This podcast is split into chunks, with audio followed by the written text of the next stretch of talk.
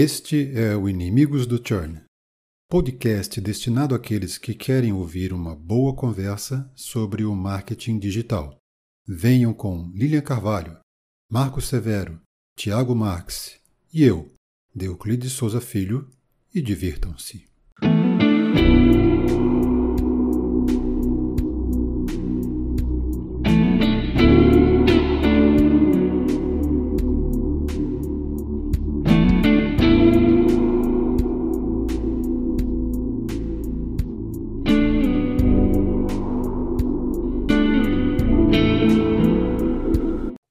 Pessoal, tudo bem? Bem-vindos, bem-vindas ao Inimigos do Churn. Mais um episódio para conversarmos sobre um tema relevante para o nosso universo do marketing. Hoje vamos falar sobre ideologia e comportamento. Para isso, temos os nossos amigos de sempre aqui. E aí, Lilian, tudo bem? Tudo bom, Deuclides? Bom dia a todos aí. Hoje vamos ter um episódio especial com um convidado. É isso aí. Logo, logo veremos quem é esse nosso convidado especial, nosso primeiro convidado do nosso podcast. Muito bacana. Grande Marcos, como está? Fala pessoal, tudo bem? É. Saudade aí dele que a gente não grava, né? É... Hoje vai ser bem legal trouxemos um especialista na área de comportamento para nos dar uma luz é, para compreender os processos aí que envolvem e ajudam a influenciar o comportamento humano. Beleza. E conosco também o nosso mestre da estatística, Tiago. Como você está? Opa, olá a todos e a todas, né? Sempre um prazer estar aqui com os grandes mestres, né? E sempre aprendendo, né? Então vamos aprender mais uma vez aí. Agora a gente tem um convidado especialista nesse assunto e vai ser sensacional. Muito bom. E para o papo de hoje, nós convidamos o professor Rafael Porto. Rafael, muito obrigado por ter aceito o nosso convite. Tudo bem? Bom dia a todos vocês, é um prazer estar aqui junto é, com vocês, mesmo no, numa vertente virtual. Né? É, muito prazer estar aqui. Beleza, Rafael. Nós sempre esperamos ter um convidado assim para a gente bater um ótimo papo. E para começar, eu gostaria que você fizesse para a gente um breve resumo da sua carreira, para que possamos entender a sua trajetória, por favor. É, eu vou começar de trás para frente, tá? É, eu sou atualmente eu sou professor associado é, do Departamento de Administração da Universidade de Brasília e do programa de pós-graduação em administração aqui da UNB também. Ah, atualmente também sou diretor de, de comunicação e de publicações da ANPAD na atual gestão. É, tenho forma, é, sou doutor em ciências do comportamento pela Universidade de Brasília, pós-doutorado em economia comportamental pela Cardiff University e uh, tive mestrado, né, em psicologia social e MBA pela Fundação Getúlio Vargas em estratégia empresarial e graduação é, em comunicação social pela Escola Superior de Propaganda e Marketing. É, tenho, basicamente, eu me divido aí em atividades como pesquisador, né, o meu foco, é, professor e consultor, né, dentro da área de marketing. Então, eu me divido entre essas três atividades aí. E um dos meus temas de pesquisa é comportamentos é, de consumidores, né, em termos gerais, é, mas consumidores no sentido amplo, que pode, pode abarcar aí é, leitores também e outras pessoas, né? Mas, como um todo, é, comportamento do consumidor é o, é o meu foco. Muito bom.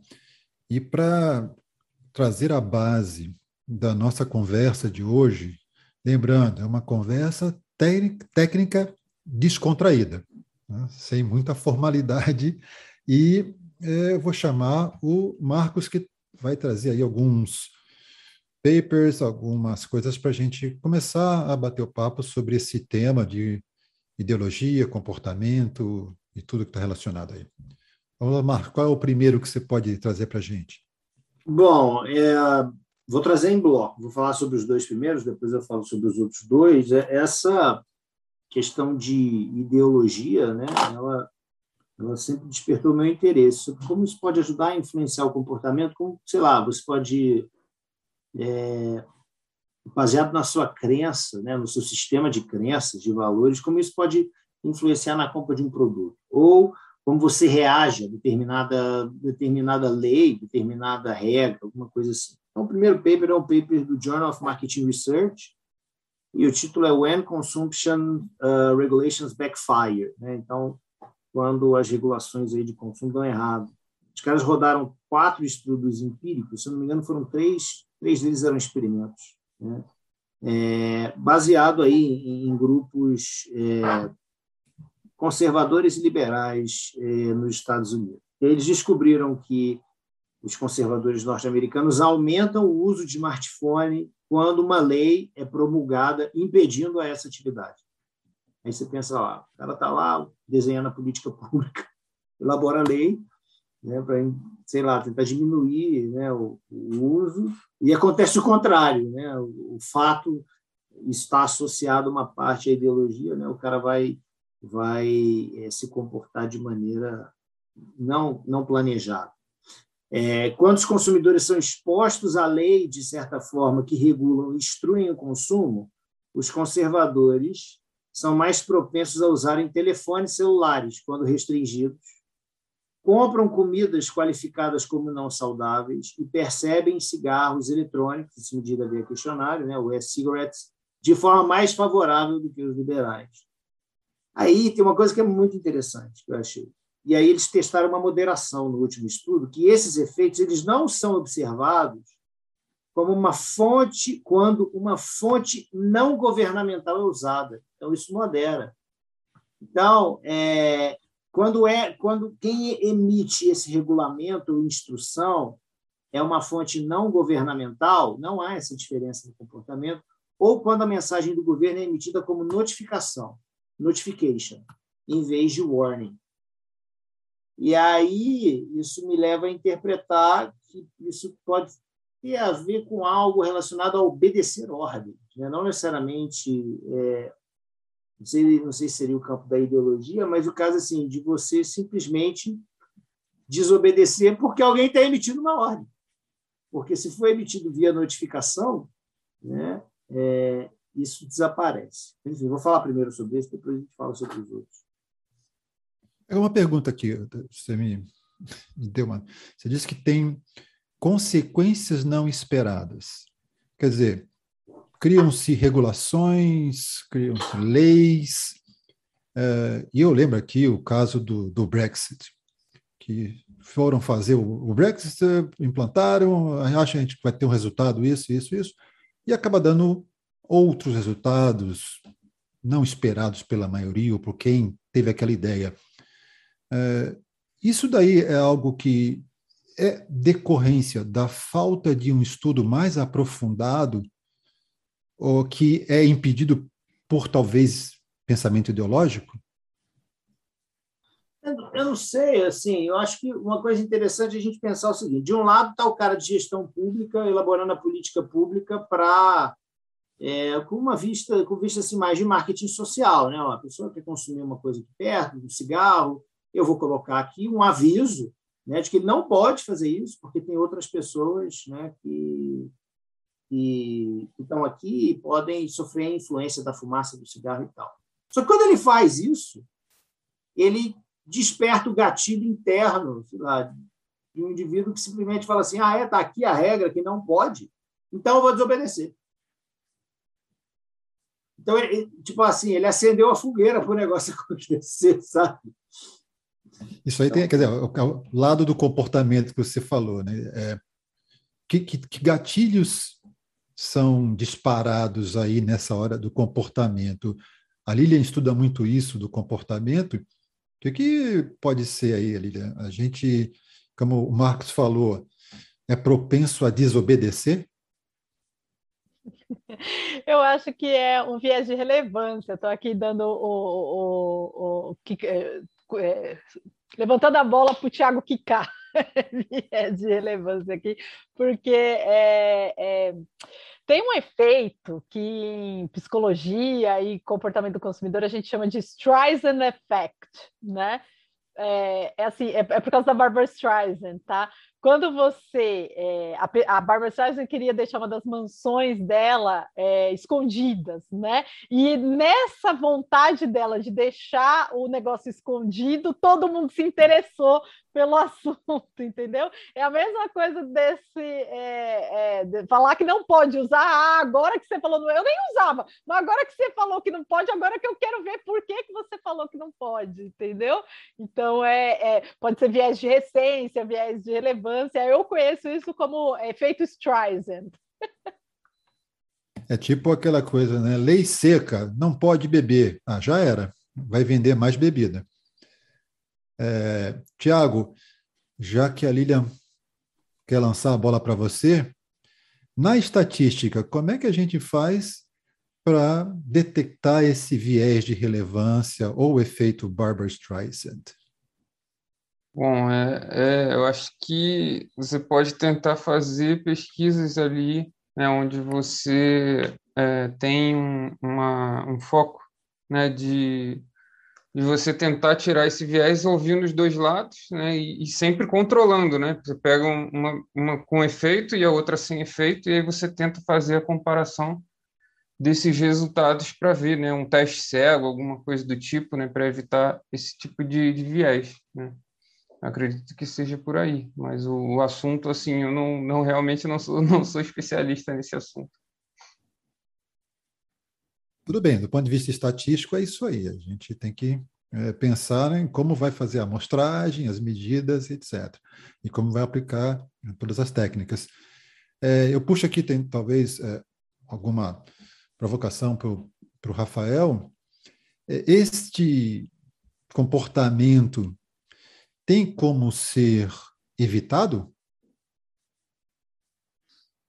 Um, Olha, é, bom, primeiro, esse, esse comportamento que vocês elencaram, eu conheço ele como, é, eu não tenho um nome específico para ele, mas o comportamento de rebelde, né, o comportamento tipo em adolescente, né, que, que quando fala que alguma coisa é proibida, aí que o adolescente vai e faz mesmo, né.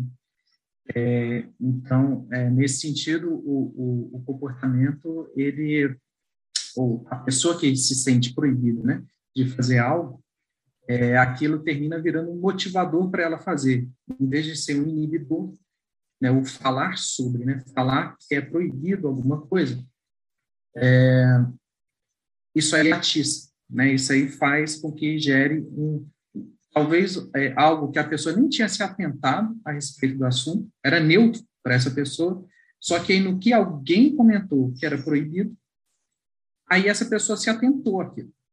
E aí, no que se atenta àquilo, é, e aí é, essa pessoa já vê é, se tem algo contra quem está emitindo a mensagem, é, essa pessoa já pode pensar, olha, é, eu posso correr atrás dessa ou, ou, dessa informação ou desse comportamento, né, que tá, teoricamente está sendo proibido, é, para provocar quem está emitindo a, a opinião, né?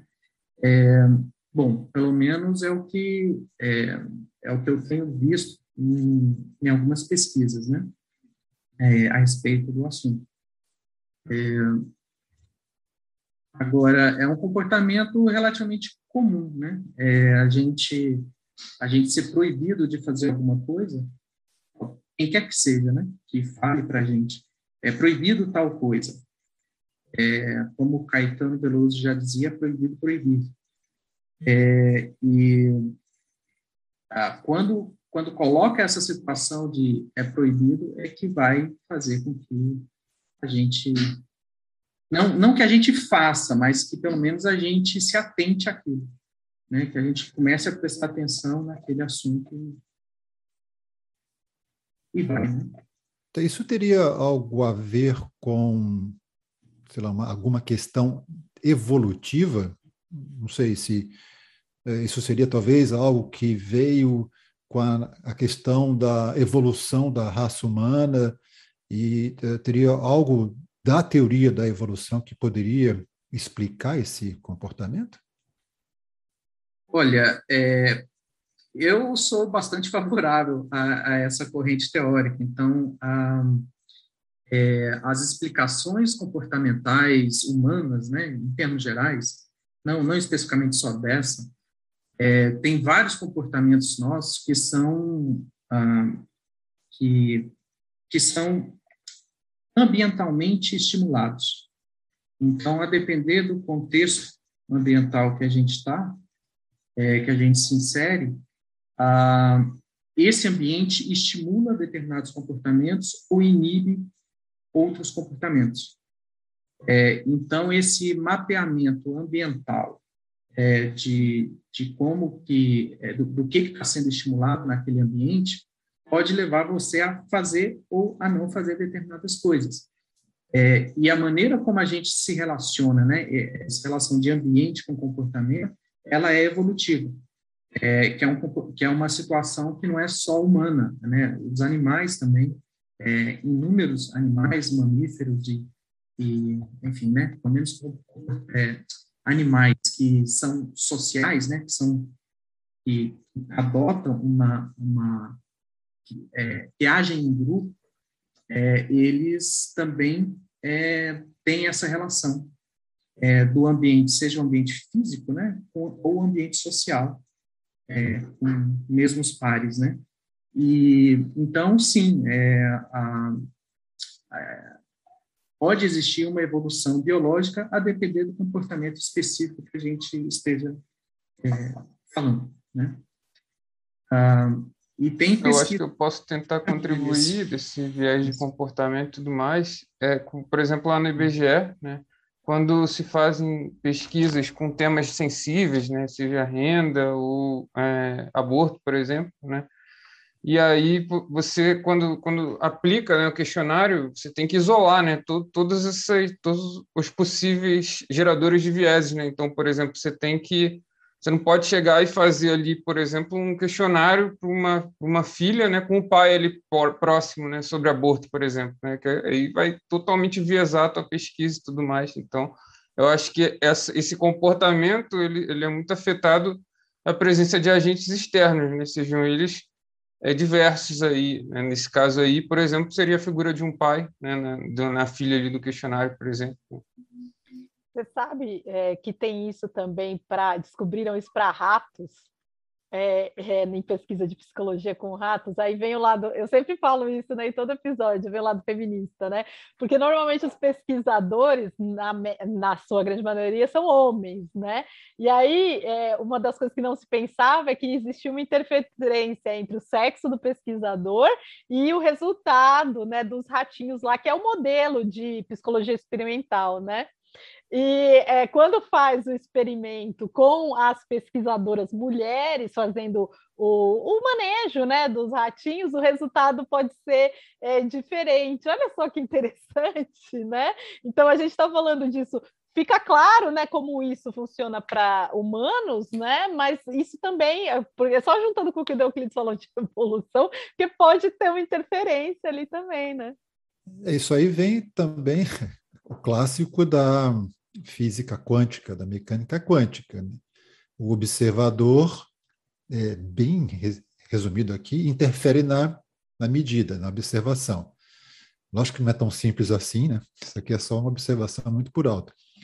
É, Marcos, esse comportamento, nesse estudo que você trouxe, eles vão mais fundo nessa análise? Tem algum outro elemento que possa nos ajudar a compreender isso?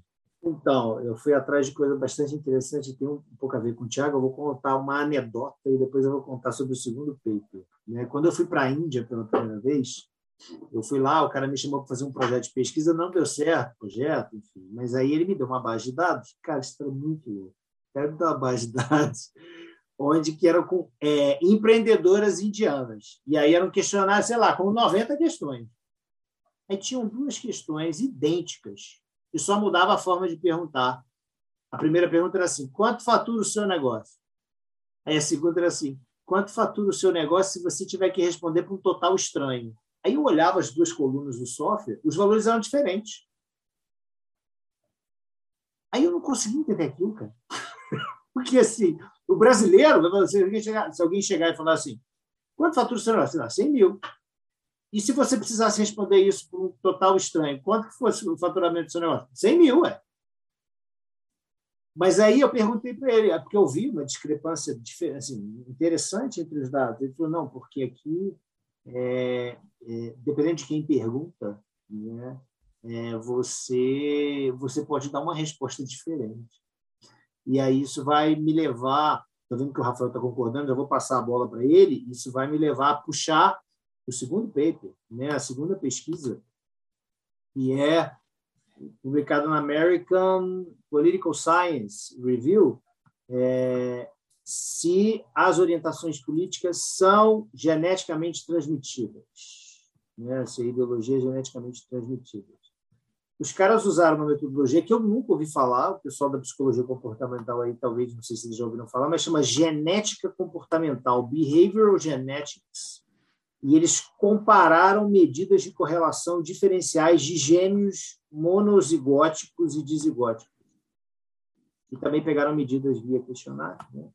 É, e aí eles descobriram que a que a genética atua de forma importante, é muito fortemente correlacionada como formadora das atitudes políticas e é, ideológicas.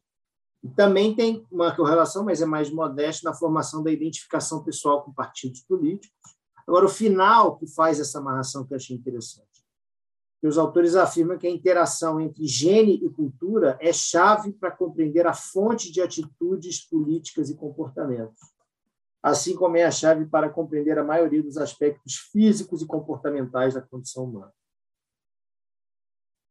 A gente entrou em cultura, está falando de questão genética e interação com a cultura. Diga, Rafael, tem alguma é. alguma coisa que luz. É, é, é, alguma luz nesse túnel? Porque ele, ele falou aqui de comportamento genético, estudo, já começou já a partir para uma área que eu estou perdido. Olha, não, não, quer dizer que eu também esteja muito esclarecido, não, tá? É, olha, é, o, o, que eu acho é, fundamental ah, nessas pesquisas é deixar claro qual é a definição de ideologia, porque o termo ideologia ele é, ele é muito amplo e a depender de qual corrente é, nem é corrente teórica, é, é assim, é, de qual área que está que tá sendo utilizada aquilo, a definição pode ser bem diferente. Por exemplo, a, é, a ideologia é entendido no ramo da filosofia como algo bem diferente do que, por exemplo, o ramo da, da sociologia, da ciência política entende como sendo ideologia. Assim como é diferente também a forma como é entendido, por exemplo, pela psicologia. É, então, ah, ah, se, se puder, Marcos, depois ah, deixa, ver que qual é a definição de ideologia que está sendo utilizada aí, me parece que é uma ideologia no sentido político, mas eu não estou muito bem certo disso. É, e, e, então, assim, essas, essas definições, elas são, elas podem ter uma interseção entre elas, mas pode ser muito difuso, né, a compreensão acerca delas. É, eu sei um pouquinho a respeito delas numa, na, na vertente da psicologia, né, mas não é, em uma vertente uh, da, da, da, filosofia ou mesmo da sociologia. É, então, se, porque assim, dentro da, da psicologia, é, quando você utiliza o, o conceito de, de, ideologia, você caminha no sentido, ok, para que, que eu tenho essa, é, é meio funcional, é para que, que eu tenho essa ideologia? Ela serve para quê? E, e aí você tem alguns ramos ali da, da psicologia caminha no sentido, ok, ela serve para eu, eu ter é, atitudes, né, que é o termo aí que foi utilizado, para eu ter atitudes positivas ou negativas perante um objeto, ou uma pessoa, ou um grupo de pessoas. É, então, ele, ele serve para me direcionar a determinados, é, ser favorável desfavorável a determinadas questões e, em seguida, posteriormente a isso, é, eu já ser favorável a determinadas questões, naquilo que eu sou favorável, eu tendo a me comportar é, em, em acordo com aquilo que eu sou favorável. E eu tendo a evitar comportamentos de que eu não sou favorável. É, então, na, na, perspectiva da psicologia, geralmente ela é bem mais funcional nesse sentido, né? De para que, é, é, para que que eu tenho aquilo? É, ou para que que eu penso aquilo, né? O Marcos colocou aí uma situação que eu até então desconhecia, é que essas questões podem podem ter é, podem vir de um é, de um passado aí, eu não sei se é um passado, mas é, pode, pode ser uma questão genética, né? Alguma determinação disso pode ser é, genética. Então, eu, eu desconheço, tá? É, mas, é, se for nessa perspectiva aí da psicologia, que é que eu acho que esse artigo aí deve ter caminhado, é, é um direcionamento para você ter atitudes pró e contra é, um determinado objeto. É uma pergunta, desculpa. Ah, e, e, tem, e, tem, e tem uma questão que eu esqueci de fazer o, a ligação com cultura. É, quando, é, que assim, isso é uma ligação com comportamento individual. Né? Com, é, eu, tenho, eu tenho uma ideologia e essa ideologia me, me leva a eu mesmo ter uma atitude e eu mesmo me comportar. É, por outro lado, é, quando a gente está falando de grupos de pessoas, a gente está falando de literalmente social, né? Grupos de pessoas que adotam é, mesma, uma mesma, vou chamar genericamente de ideologia, tá? Que adotam uma determinada ideologia, eles podem, ah, isso pode gerar uma cultura própria para eles. É, então, é uma cultura que leva até uma identidade, né? Então, é, aquele grupo tem uma determinada uma determinada lógica de pensamento e essa lógica de pensamento é, leva, é, leva a eles a, a serem é, enquadrados ou classificados com uma determinado, um determinado tipo de cultura. Então, quando é o lado cultural, é o lado mais amplo, né, mais social, de grupos de pessoas. Mas a lógica é similar, né? Pela, pela psicologia ali seria similar. Só que a gente estaria falando de grupos versus da própria pessoa. Tá, aí eu Agora fiquei com mais um monte de dúvidas, então eu vou disparar algumas. Começando pelo que o Marcos falou do genético, aí você estava falando sobre essa questão que você desconhecia. É, se, se existe algum comportamento ligado à genética, Marcos, você acha que então seria possível alterar isso a partir de manipulação genética? Isso aí é uma coisa muito louca. Pois é. Ué, certo? É. Lembra do, do Gattaca, aquele, aquele filme sobre essa manipulação genética das Sim. pessoas? Se, se, se, é comportamento genético, eu posso mexer lá nos códigos DNA e mudar eu isso. Estava fazendo uma reflexão com a fala do Rafael, da Lilian também. Engraçado, o, o, o consumidor ele sempre procura é, uma estrutura identitária e repetitiva, né?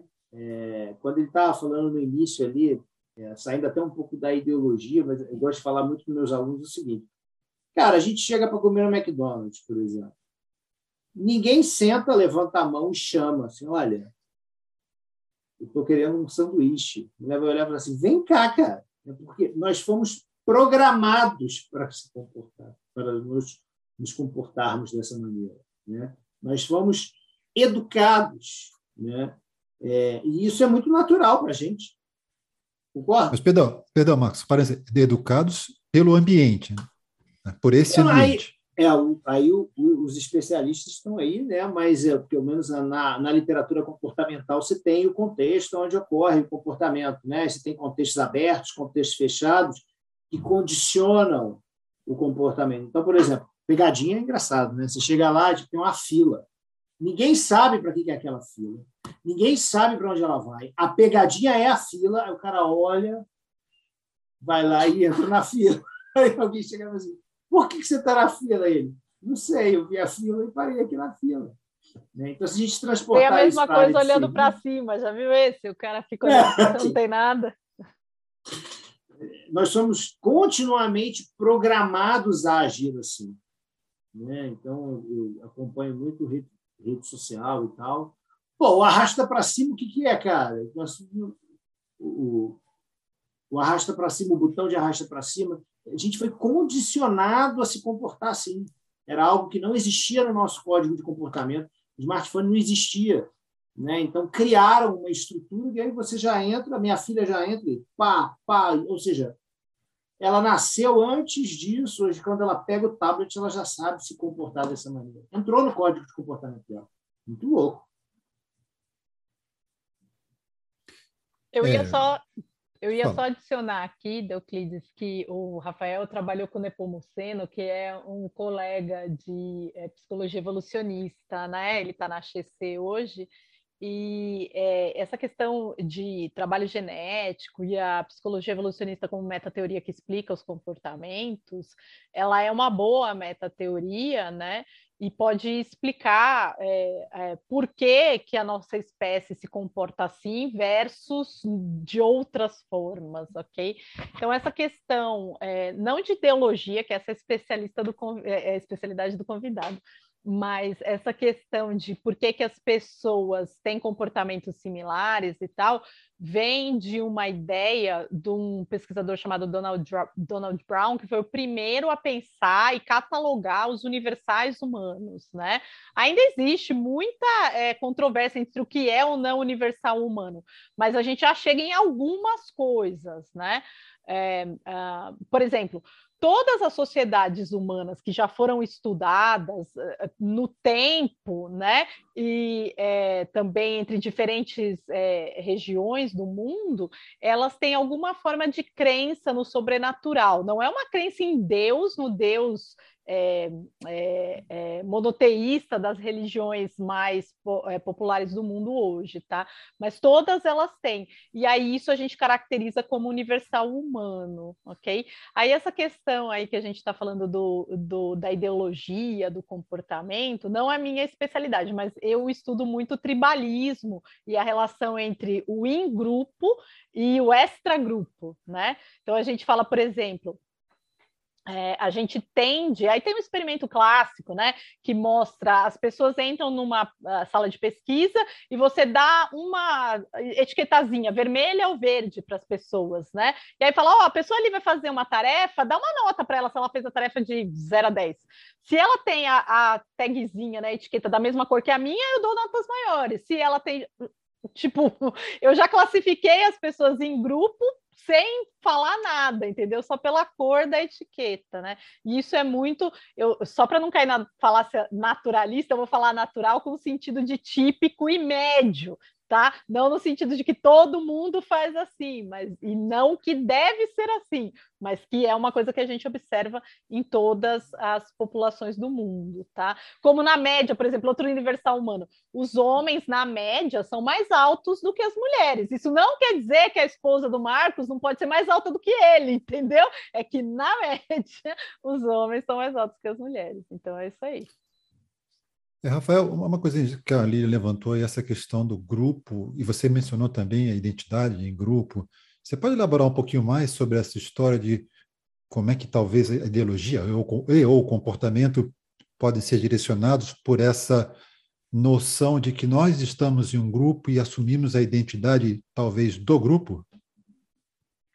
É, ah, bom, existe, existe há muita pesquisa a respeito disso, né? É, apesar de eu não conseguir me lembrar de cabeça exatamente, vamos ver se eu consigo pelo menos é, dar o um rumo aqui.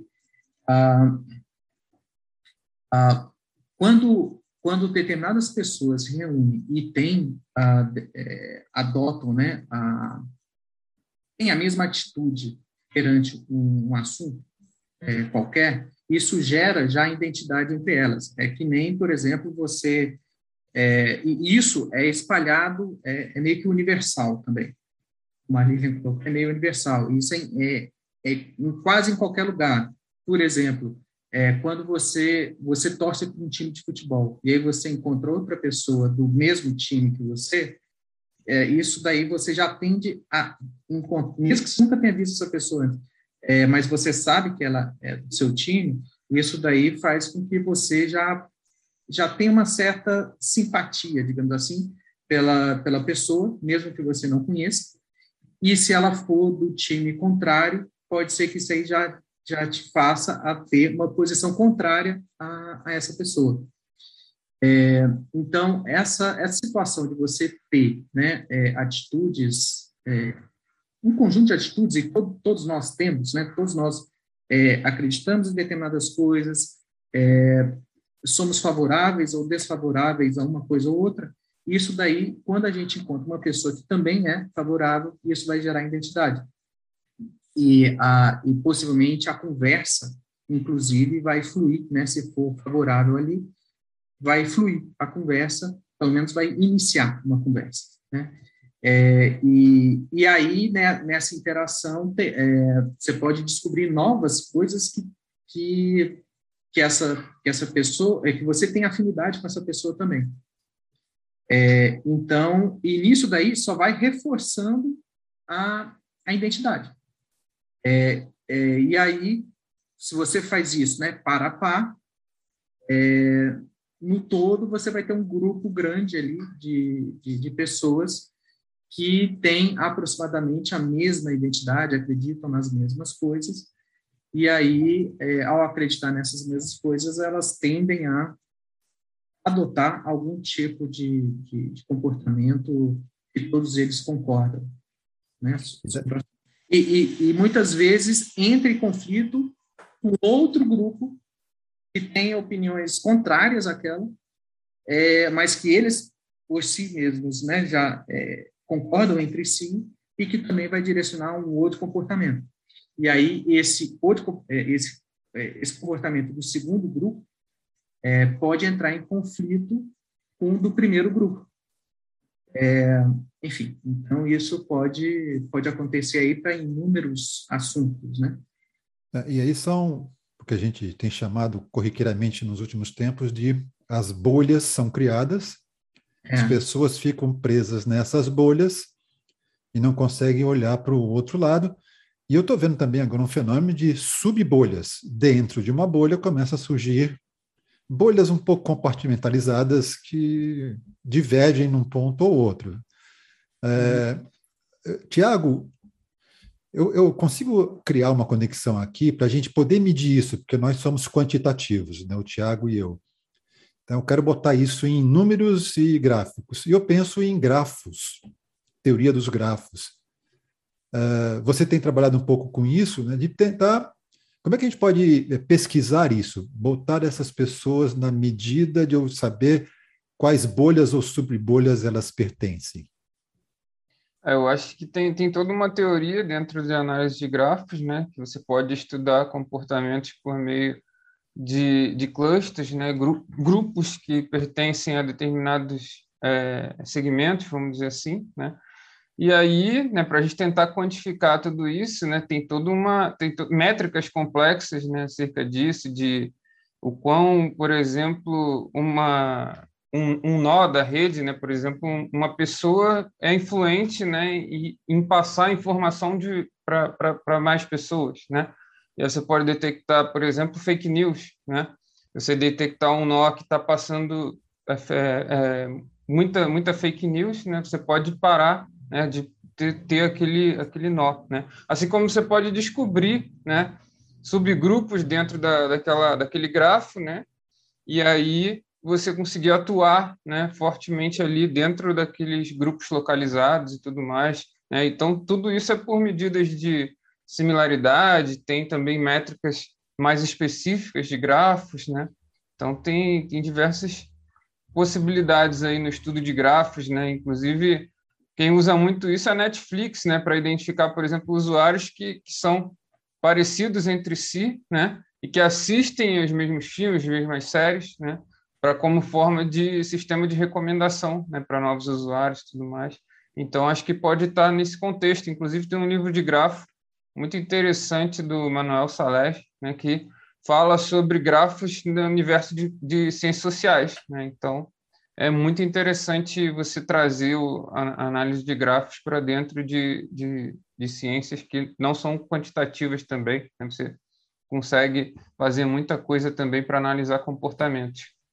É só um parênteses para o pessoal que não talvez não conheça, uh, grafos, trio dos grafos, uh, tem vários uh, episódios disponíveis aí em outras, nas nossas áreas de atuação aqui do, do Tiago e minha, eh, vocês podem encontrar coisa lá no Stat Dados, etc. E a gente está vivendo uma, uma coisa que, nesse mundo quantitativo que a gente chama de era dos grafos, que é usada para tudo agora, grafos inclusive para uh, fazer novos modelos de banco de dados, etc. É, agora, fazer a pesquisa, eu vou, aí eu vou puxar para o lado do pessoal aqui do, do estudo comportamental, psicológico, etc fazer pesquisa para poder capturar as variáveis que sejam adequadas a nós podemos fazer os grafos para dar uma visualização para essas bolhas e subbolhas, quão difícil é isso? Eu deixo para os três que estão aí no mundo do comportamento para me responder essa. Olha, eu estou com isso muito na cabeça, porque ontem eu participei de uma banca de doutorado sobre fake news, né? E é, é, a aluna tem uma, tem uma ontologia relativista, né, e uma epistemologia construtivista. E sem querer é, falar muito, puxar a sardinha para o meu peixe aqui, porque eu sou pós-positivista, né, e aí tudo é muito hard, muito é ou não é, né, é, eu acho que o perigo, tanto para os pós-positivistas quanto relativistas, é enviesar o resultado por causa de prior, sabe? Por causa de crença pregressa, né? Você tem um estereótipo ali de, do que você acha que vai acontecer, e você pode enviesar o resultado não porque você fez deliberadamente, sabe? Você quis enviesar, mas todas as suas premissas elas não é, abarcam outras possibilidades por causa da sua experiência limitada, tá? Vou dar um exemplo assim da psicologia evolucionista, né? Tem uma área da, da área da evolução que chama medicina evolucionista, e uma da medicina evolucionista é a ortopedia evolucionista. E aí os ortopedistas lá ficam se perguntando por que, que a gente vê tanto na clínica problemas assim é, é, ósseos nos pés das crianças, por exemplo, crianças que têm algum né, pé torto, pé chato e tal. É, e tudo isso é, era pensado em genética, né, em é, é, parto cesárea ou plástico na comida e tal. A teoria evolucionista se pergunta assim: bom, é, é, a gente foi selecionado e a espécie né, evoluiu durante um período muito grande, de centenas de milhares de anos, nos quais não existia esse ambiente moderno que a gente tem hoje, do tipo é, rua pavimentada, cama com colchão, né, esse tipo de coisa. E uma coisa que é um desenvolvimento recente na história humana são os calçados. Né? Será que o problema é a gente calçar as crianças desde pequena?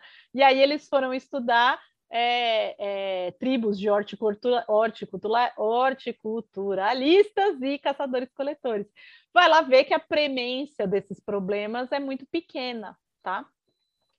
Ou seja, não precisa de uma intervenção médica para a criança, no primeiro momento, não ter esses problemas, que você precisa deixar seu filho andar descalço numa superfície que não seja pavimentada, tá? É difícil para quem mora em São Paulo num prédio, por exemplo, né? Mas é, para quem mora em Santos, que nem o Euclides está mais fácil, leva para a praia e vai lá andar na areia. Né? Tranquilo. Né? A mesma coisa depois foi pensada pelos, é, pelo pessoal da odontologia evolucionista, né? Por que, que hoje o ser humano tem os dentes tão impactados, né? Então todo mundo, todo mundo não, né? Mas todo mundo, assim, a maioria das pessoas tem essa necessidade de usar aparelho e os dentes ficam todos um em cima do outro, né? O que está acontecendo aqui?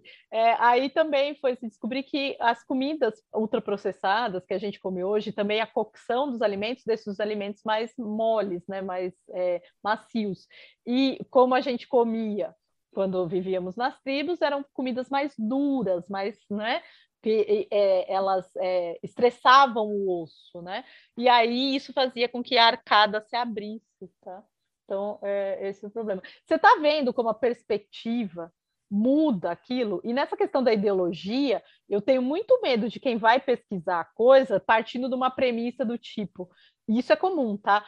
Ah, eu estou vendo que essa pessoa está espalhando fake news porque ela é, ganha com isso ou porque ela quer causar o mal. Uma das dos comentários que eu fiz na banca foi: a gente não lê mente, né? Você pode achar que a pessoa tem uma é, má fé ao espalhar fake news, mas você já considerou que ela mesma acredita naquele conceito piamente, né? De que aquilo é um, um, uma verdade, né? E se aí se a gente for falar de fake news, porque eles estão falando de fake news, né? No caso da, da, da tese era de vacina, né? Mas eh, existem outras ideias que são pseudocientíficas que circulam e ninguém está falando nada, e ninguém chama de fake news, né? Eu não vou citar aqui porque a gente foge da, da, do juízo de valor, mas tem um monte aí, né? Então, que, é, que circula, que sai no jornal todo dia, e o pessoal, né, vai lá é, é, ver né, a coisa que está no céu, então. E aí? E aí, Marcos, é, a gente pode dizer a partir disso que a Lilian falou que os ismos, seja qual ismo for, vão impactar o julgamento e as análises sobre a relação com o comportamento humano? O, julgamento dos indivíduos? Dos indivíduos e também dos pesquisadores. Os pesquisadores ah, podem errar feio nessa hora. Ah, eu não sei se foi aqui, mas tem um paper muito famoso que eu acho que foi até aqui, a gente já divulgou ele, eles pegaram 29 equipes de pesquisa, pegaram a mesma base de dados, o mesmo modelo, entregaram. Foi você que trouxe e... esse paper, Marcos. Fui você esqueceu. É, é. Então, assim, é totalmente possível. Né? Eu, agora, o, o, pesquisador né, ele tem que ter uma certa responsabilidade quando ele assume que isso existe. Né? É, outro dia eu até compartilhei uma coisa no meu LinkedIn, ali ele até comentou é, porque, pô, achei sensacional o editorial. Os caras falaram assim: olha só, a gente ensina a metodologia da maneira dedutiva. Vai lá e deduz as hipóteses. Você senta, tem uma ideia, elabora uma hipótese, vai e testa.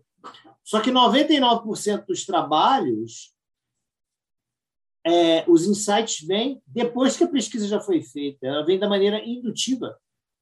Né? Se for um trabalho de modeling, então, então a gente está aqui propondo. Assim, primeiro, a gente admite que existe um descasamento total entre o que a gente ensina como metodologia né? É, e, e o que se pratica, e a gente propõe uma forma alternativa de você apresentar relatórios de pesquisa. Né? Simplesmente porque as condições mudam, né? nossa percepção muda toda hora. Só que beleza. Ah, não, minha percepção mudou aqui, deixa eu mudar essa hipótese aqui. Pô, está mudando o estudo, e aí? Vai fazer o quê? Né? Com discussão, várias discussões que eu tenho com a Lilian sobre isso. Isso é um problema para o pesquisador. Né? Então, existem formas de você dirimir esse problema, que é tipo pre-register, né? que você registra é, o que você está pensando, o que você imagina que vai acontecer, o que você está testando e tal. Ou em modeling você faz os modelos alternativos também, comum. Agora, para o indivíduo, isso é, eu acho que é ainda mais complicado, né? Eu me vejo diante de situações assim, que às vezes eu observo e a pessoa acha que e a rede social ajuda isso demais, né? Ela acha que todo mundo ao redor dela, o mundo inteiro ao redor dela pensa daquela maneira igual a ela. Não sei como a gente vai resolver isso, porque a gente está diante de um problema, Né? Isso é um problema crônico que a rede social está gerando no comportamento do indivíduo.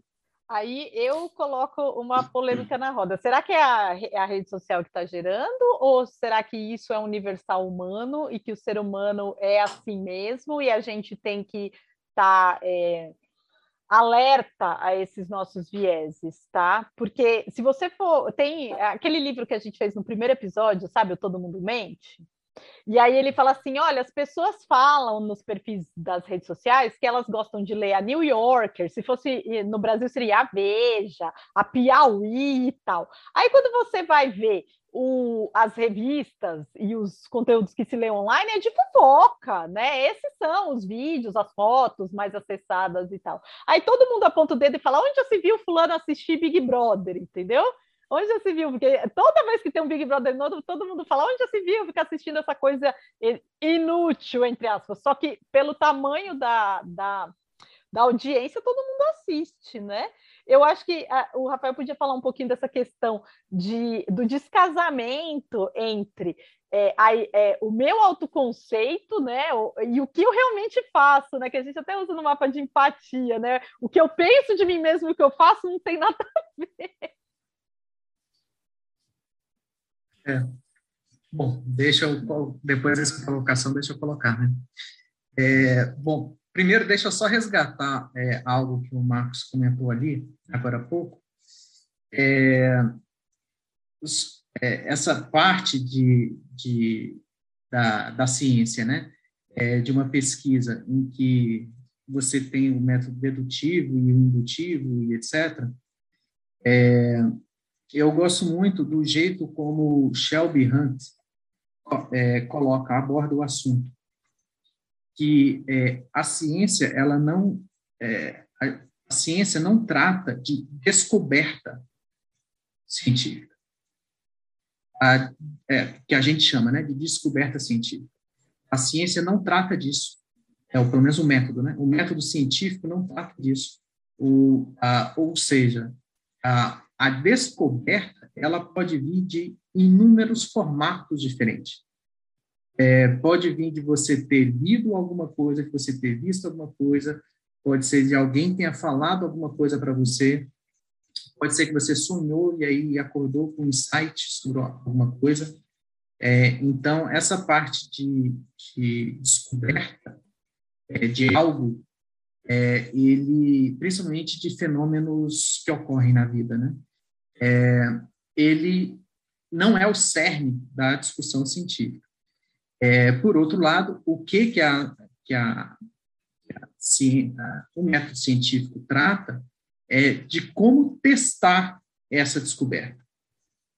E aí, o testar essa descoberta é que implica é, em você, é, enfim, tem as premissas ali, né, de você ter que elaborar hipóteses, de você ter que ter alguma teoria, elaborar hipóteses, e aí partir para o empírico e aí testar, né? Para ver se aquilo é aquilo mesmo que acontece, se você consegue replicar aquilo e etc.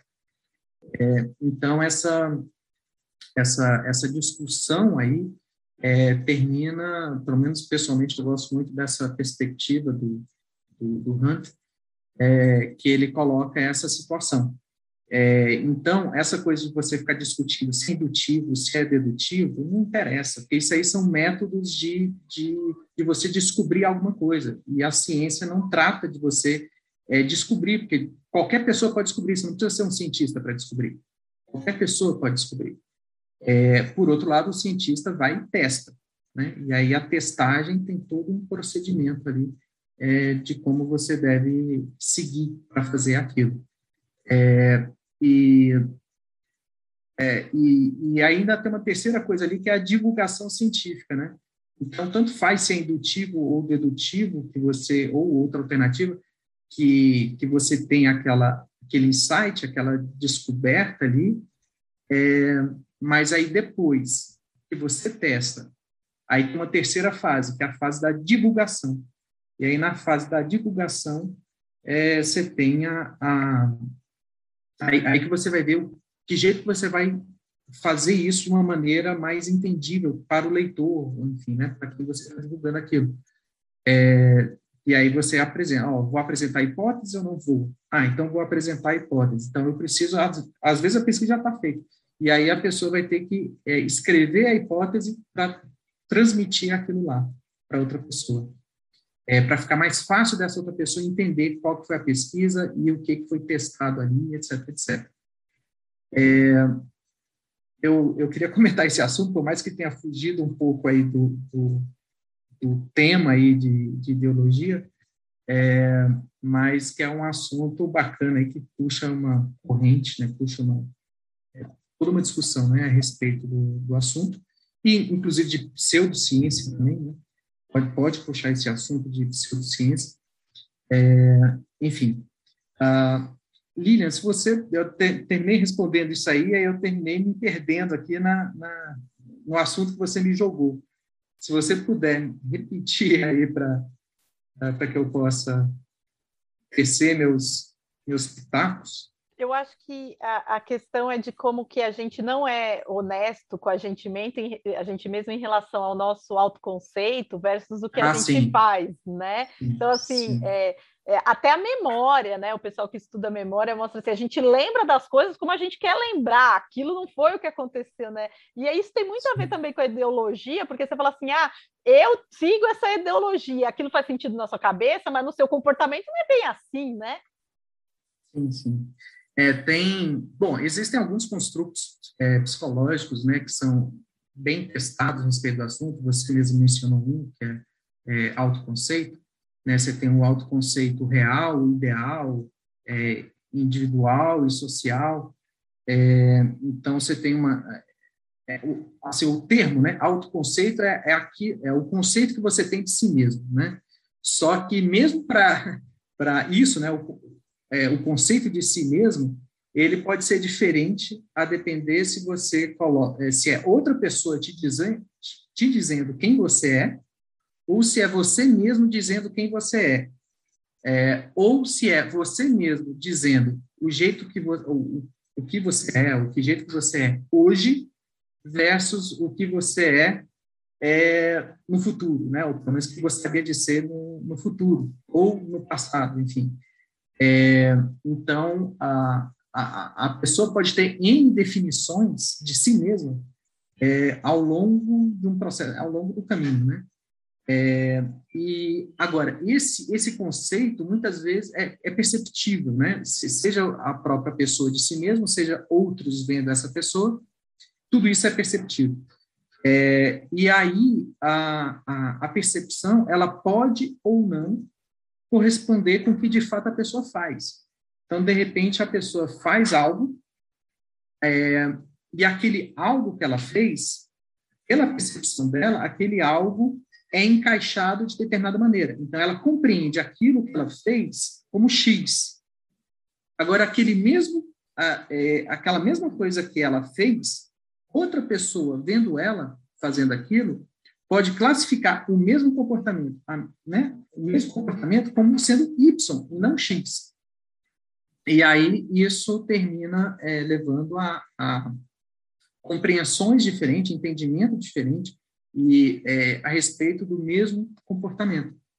E aí puxa outro conceito aí de dissonância, é, dissonância cognitiva, é, que é quando a cognição né, da, da pessoa não bate com o que ela de fato fez ou faz.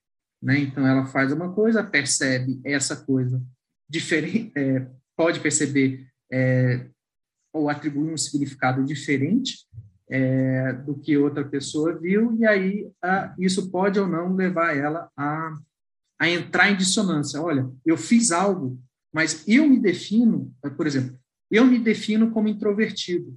Porém, eu estava ali numa, num, num bar completamente expansivo e etc, etc, numa ocasião, por exemplo.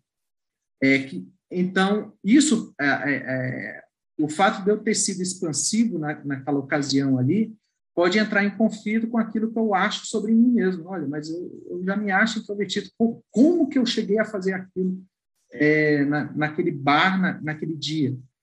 É, e, enfim, então isso aí pode entrar em conflito com a pessoa e ao longo do tempo a pessoa tende a minimizar esses conflitos, digamos assim, conflitos internos, né? Dela com, com ela mesma, né? Mas só que é o pensamento dela com, com a ação dela. É, enfim, então é, isso daí puxa, é um amplo campo de pesquisa bem bem bacana a respeito desse assunto, né? De não corresponder àquilo que a pessoa de fato Posso só acha... puxar um negocinho aqui, Deuclides, eu vi que você vai falar, mas só puxar um negócio aqui para as redes sociais, né? E eu acho que a internet, ela é uma... É, é, eu não, não, diria uma mala adaptação, mas ela é um, efe, é um, um fator aqui que é, trabalha contra a nossa, entre aspas, natureza nesse sentido, né? Eu estava conversando outro dia sobre a Nossa Senhora do Print. Nossa Senhora do Print às vezes salva a gente, né? Você manda um e-mail ou tem um tweet fala assim: ah, você falou essa coisa, aí a pessoa fala: Não, eu não falei. Você fala que ah, aqui, ó, você falou sim, tem o print do WhatsApp, né? E tal, tem o áudio, né? Salvo, beleza. E eu acho que isso é algo que a gente é, durante milhares ou até milhões de anos a gente não tinha escrita, né? A gente não tinha é, é, arquivo para falar, ó, oh, o Rafael, o Marcos, eles falaram isso mesmo, né? E isso é muito recente de a gente ter o arquivo do que as pessoas estão pensando, fazendo o dia inteiro, tanto em imagem quanto em vídeo, né? Então, por exemplo, só para usar como exemplo, eu sei que o Deuclides não faz isso, né? O Deuclides é um cara super calmo e tal, né? Aí um dia catam o Deoclides lá tendo um piti na rua num vídeo, certo? Que a gente já viu, que a gente teve um episódio aqui de cancelamento, né? E colocam lá na rede, ó, oh, professor da SPM fez tal coisa. Eu conheço o Deoclides pessoal, pessoalmente, não, é virtualmente, porque eu nunca conheci o Deoclides pessoalmente, mas considero um amigo. Eu falo assim, não, gente, isso aí é um, um dia que ele estava nervoso e tal, porque isso não cabe na personalidade do, do Deoclides. Mas como tem gente né, de todo jeito no mundo caçando capivara para te é, processar depois, é, fica aquilo como. E, e, o pior é que fica isso na internet para o resto da vida, né? Que foi o, o, episódio de cancelamento do que a gente fez. Isso a gente não está acostumado nem culturalmente, e muito menos a nossa biologia acostumada a um treco desse, né? Porque é, a nossa memória ela é, é distorcida de acordo com as nossas experiências, a gente ressignifica as coisas, né? Então, eu acho que a rede social e a internet, o mundo digital como um todo, é, pode ser bom de um lado, porque traz informação, traz é, é, várias perspectivas sobre um fato é, para todo mundo de forma gratuita, mas do outro também pode é, é, estereotipar uma pessoa ou é, com um momento ruim dela, que, enfim, não foi algo que é padrão da personalidade dela. É, agora vou aproveitar para a gente dar uma mudança de, não sei se mudança, mas é, trazer os, os, o bloco, o segundo bloco do Marcos, para a gente é, conversar um pouquinho mais, sendo que a gente agora tem um tempo um pouco mais limitado, né? a gente não pode ir muito fundo, infelizmente a conversa está boa, mas Vamos para o segundo bloco para a gente poder, daqui a pouco, fechar. Beleza. É, então, o, eu ainda estou nessa questão biológica. O paper 3 chama Political Orientations are Correlated with Brain Structure, ou seja, as orientações políticas estão correlacionadas com a estrutura cerebral de jovens adultos. É, e os autores mostram a correlação de atitudes políticas com a estrutura do cérebro. Usando uma amostra de jovens adultos, se encontram que altos níveis de liberalismo estão associados a alto volume de massa cinzenta, utilizando imagens por ressonância magnética estrutural. Altos níveis de liberalismo foram associados com volume de massa cinzenta no córtex cingulado, enquanto altos níveis de conservadorismo foram associados a um volume alto de massa cinzenta na amígdala direita e os resultados foram replicados em uma amostra independente com outros 28 participantes. Agora a questão, a gente está na área de marketing. O que, que isso tem a ver com marketing? Né? Aonde isso vai desembocar? Então, aí eu trago né, o quarto paper, que é os efeitos da ideologia política no comportamento de reclamação né, do consumidor, paper publicado no Journal of Consumer Research. Esses autores pegaram uma base de dados norte-americana do Consumer Complaint Database, com mais de 400 mil reclamações anônimas entre janeiro de 2012 e abril de 2015. Montaram a base de dados com uma contendo os resultados eleitorais da eleição presidencial de 2012 dos Estados Unidos e usaram uma proxy para ideologia política com esses resultados. Fizeram duas análises. A primeira testou a influência da ideologia política sobre o número de reclamações em cada condado norte-americano a segunda testou a influência da ideologia política na probabilidade de resolver pendências, que eles chamam de disputing behavior, né? pendências financeiras com empresas, né? Conforme a base de dados de reclamações obtidas. Eles descobriram que os conservadores são menos propensos a registrar reclamações contra empresas que liberais e são menos propensos a resolver pendências financeiras com empresas. Tipo, normalmente deixam de lado é, esse tipo de coisa. E então é interessante a gente ver aonde que isso vai, as implicações que isso vai ter lá no, no comportamento ou em estudos que buscam associar isso é, com o comportamento. Eu já vi também estudo que relaciona a ideologia com compra de produto utilitário ou, ou produto hedônico, enfim. Né? Voltamos à seara do comportamento do consumidor. Minha, minha pergunta aqui, é, desculpa, só para as métricas utilizadas para isso, né? relacionaram com o cérebro, massa cinzenta, parte A, B. É, a medida, essa medida tem que tamanho? Quer dizer, qual é o tamanho dessa correlação? Qual é a, a significância disso? Ah, deixa espaço para uma dúvida? Isso é um estudo feito é, em laboratório, com, com, uma amostra que talvez não seja significativa.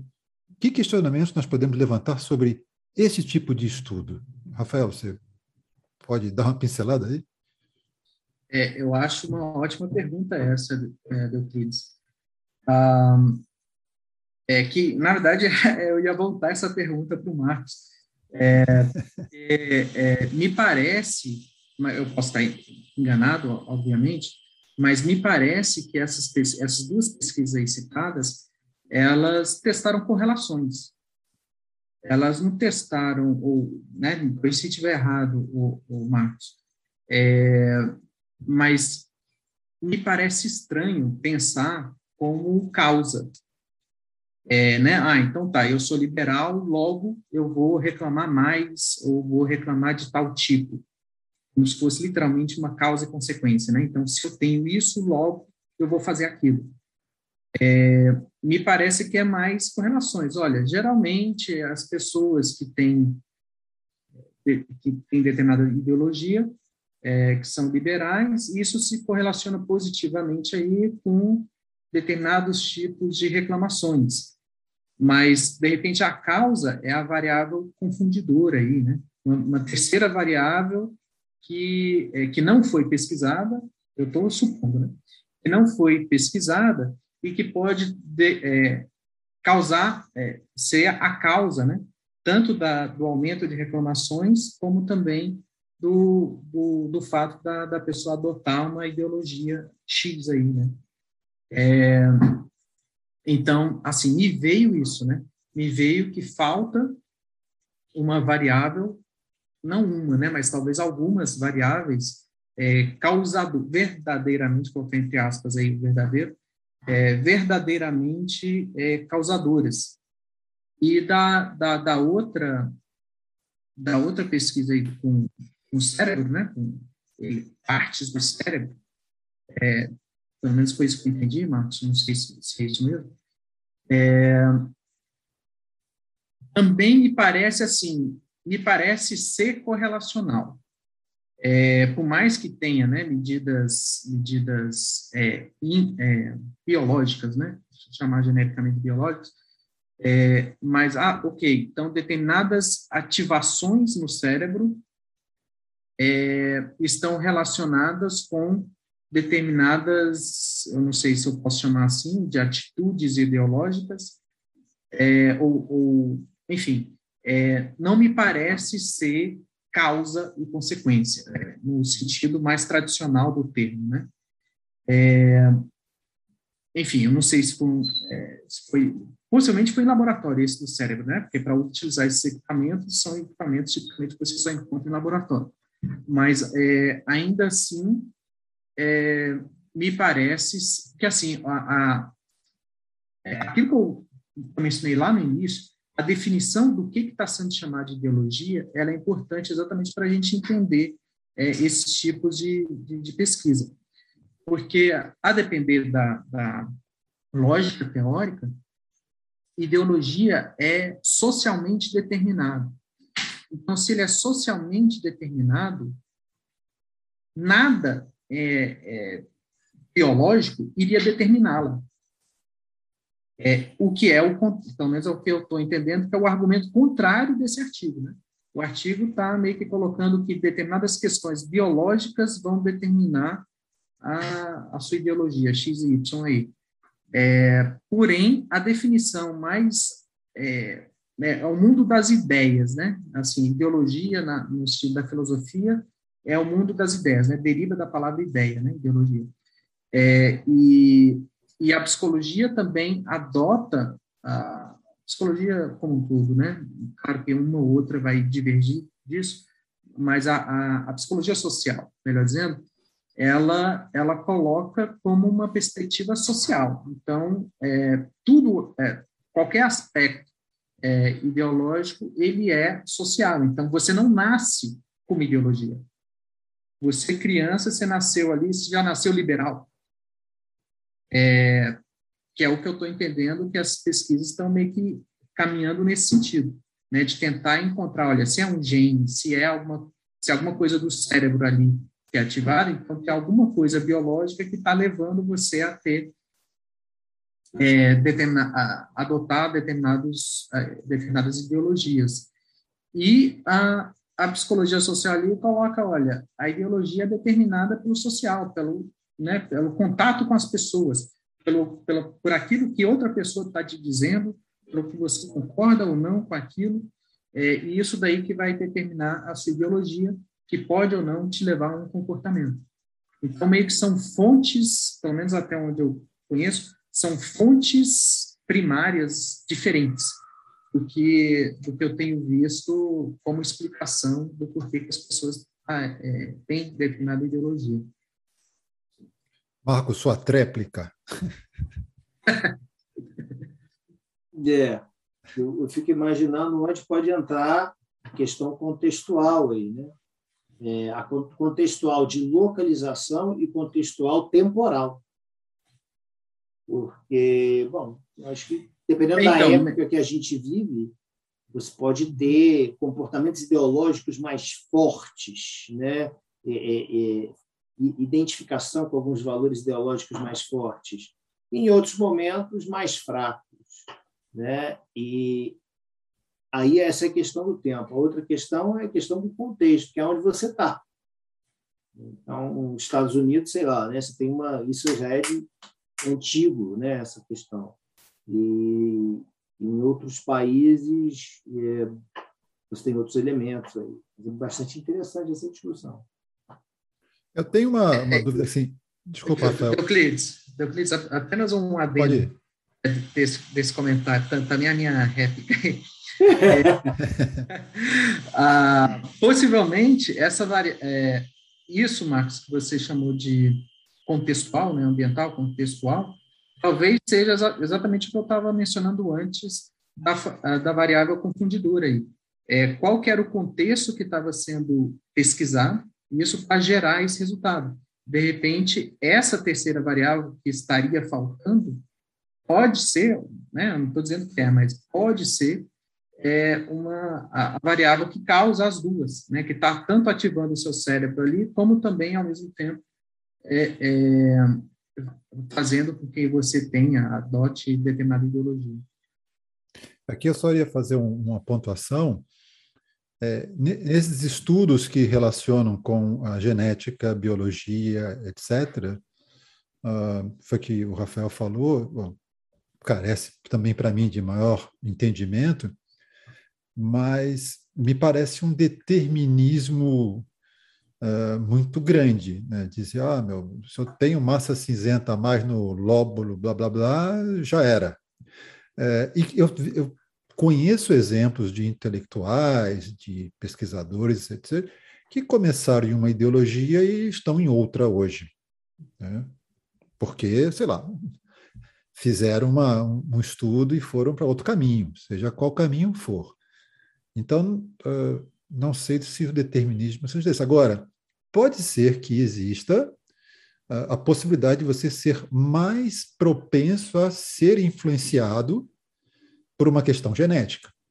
Então, se você vai ser influenciado para A ou B, talvez tenha isso, mas aí vai depender também da sua relação, como você falou, Marcos, com o ambiente, com a contextualização daquele momento em que você vive, etc, etc. É, agora eu quero trazer o Tiago para a conversa do ponto de vista estatístico, é, é, levando para aquilo que o Rafael falou. Uh, Tiago, a gente está falando aqui de é, estudos que usam a, a correlação, por exemplo, e a gente sabe que correlação não é causalidade, e tem aquela questão que o Rafael também falou das variáveis é, que podem ser é, ocultas, que não estão naquela correlação sendo analisadas. É, você tem experiência do, de estudos que você fez, fazia com o BGE. Como é que vocês, na época, faziam para tentar evitar essa, essa, essa causalidade vinda de uma correlação que não era verdadeira? Eu acho totalmente plausível né, o comentário do professor Rafael. Né, eu acho que pode, pode realmente ter uma variável confundidora aí. Né, realmente, correlação não implica em causalidade. Né, é, você tem, tem até aquela, um site muito legal né, do Tyler Virgin, né, que fala lá sobre aqueles casos né, engraçadíssimos também. Tem um do, é do como é que é o, o Nicolas o, Cage e o sorvete? Nicolas Cage e, e afogamentos, né, nas praias. Afogamentos, é, mais, desculpa, né? afogamento, é. então, é, realmente, né, o, o, professor Rafael tem toda razão em relação a isso, né, e assim, para você evitar esse tipo de coisa, né, de correlação e causalidade, né, basta primeiro você tentar entender qual o escopo que você está trabalhando, né, se você for trabalhar com modelos estatísticos, por exemplo, você trabalha com uma regressão, né? Você não vai estar preocupado ali em uma causalidade, né? Você vai achar meramente correlações, né? Então você não vai conseguir atribuir uma causalidade, né? Então, causalidade você tem estudos mais específicos, você tem que controlar, né, os, os fatores, tudo mais, tem que ter um grupo ali de tratamento, outro de controle, para você conseguir é, minimamente ter, né, um, um, essa garantir toda essa esse, essa causa e efeito, né? Tem estudos de gráficos em relação a isso. Inclusive, lá no, no StatDados tem uma, uma live, agora eu não, lembro, é, é professor, é professor Mar, Marcelo Ribeiro, salvo engano, tá? E ele, é, ele estuda na Sorbonne University, né, lá na, na, na França, né? E aí ele faz estudos de, de causalidade, né? E ele fez uma live sobre essas implicações, inclusive usar grafos e tudo mais, é, é bem interessante, né? Depois, quem tiver interessado, é, é, acho bem interessante dar uma olhada, né? Mas o, o IBGE, para tentar evitar esse tipo de coisa, né? A gente sempre tenta controlar muitos estudos, né? Assim como eu falei da entrevista e tudo mais, você tem tem tem é, é, é, várias etapas né, do estudo, né, do, acerca do, de um censo, preparação de um censo, por exemplo, feito em cascata e tudo mais. Todos os treinamentos têm que ser tudo muito bem observado e tudo mais, as entrevistas, é tudo milimetricamente ali calculado para você evitar vieses ali dentro da, da pesquisa. Tá? Beleza, perfeito. E agora, para a gente já indo uh, para o nosso término, já que o tempo aqui já está avançado, vou pedir uma rodada, é, que infelizmente o, o tema é, é, muito extenso, nós não temos tempo para ir, é, ir, a fundo em tudo. Né? Então, uh, vou começar aqui com a, a Lilian. O que, que a gente pode, Lilian, trazer como reflexão é, desse, dessa nossa conversa e como sugestão de do que discutir no futuro próximo?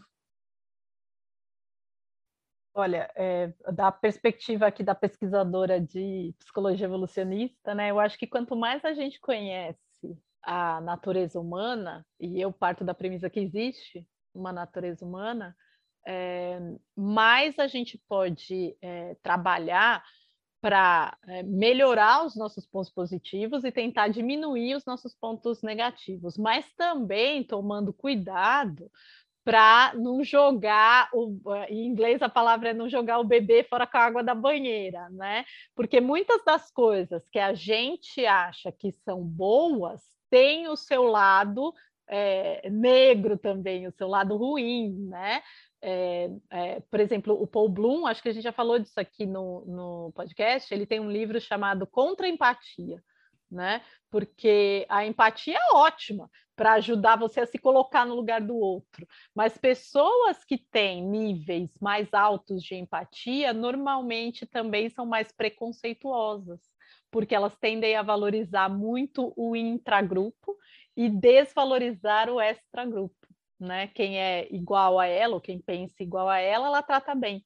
Ou seja, para os meus amigos tudo, para os meus inimigos, né? Aquela lei, aquela, é, aquele é, ditado, né, falando da lei, né?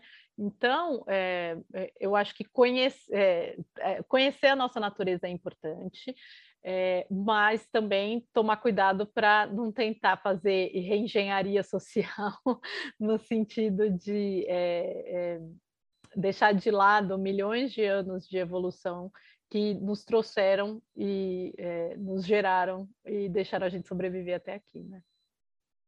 Perfeito. Marcos. É, eu acho que a gente sabe muito pouco ainda. Do... Engraçado não falar isso.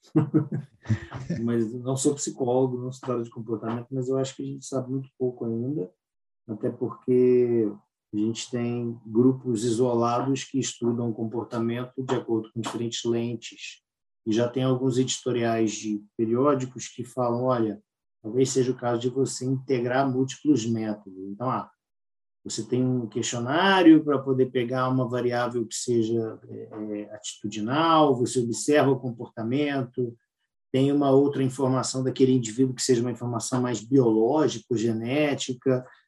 A gente vai chegar lá, mas eu acho que isso vai demorar um pouco, até para conseguir entender né, qual é, porção da variação do comportamento é atribuída, por exemplo, à ideologia. Né? Então, eu acho que a gente ainda vai chegar nesse momento. Beleza. E para fechar, Rafael. Tá aí, muda. É, Euclides, eu queria te pedir para é, assim, é, fazer uma finalização é, é para fazer uma finalização? Sim, sim, sim, por favor. Isso é uma pergunta. Não, não, fazer a finalização, quer dizer, reflexão sobre o que sim. nós falamos e sugestões sim. aí para o futuro. Sim. É, bom, uh, inicialmente eu mais uma dica, vou dar mais uma dica. É, para aqueles que quiserem saber um pouco mais sobre sobre né, relação de ideologia com comportamento, ou quiser saber um pouco mais sobre como isso tem sido pesquisado, é, eu aconselho é, os ouvintes, telespectadores aí, é, a lerem livros de psicologia social mesmo. Tem alguns livros de psicologia social que é feito para é, para quem não para quem não é do curso, sabe assim, para quem não está fazendo nenhum curso. Então, como se fosse para leigos, né? É, e, e, tem, é, e tem já muito resultado de pesquisa a respeito desses assuntos. É, não, é, não é um assunto novo, né? é um assunto que é pesquisado aproximadamente a, pela psicologia social, né? aproximadamente há 100 anos.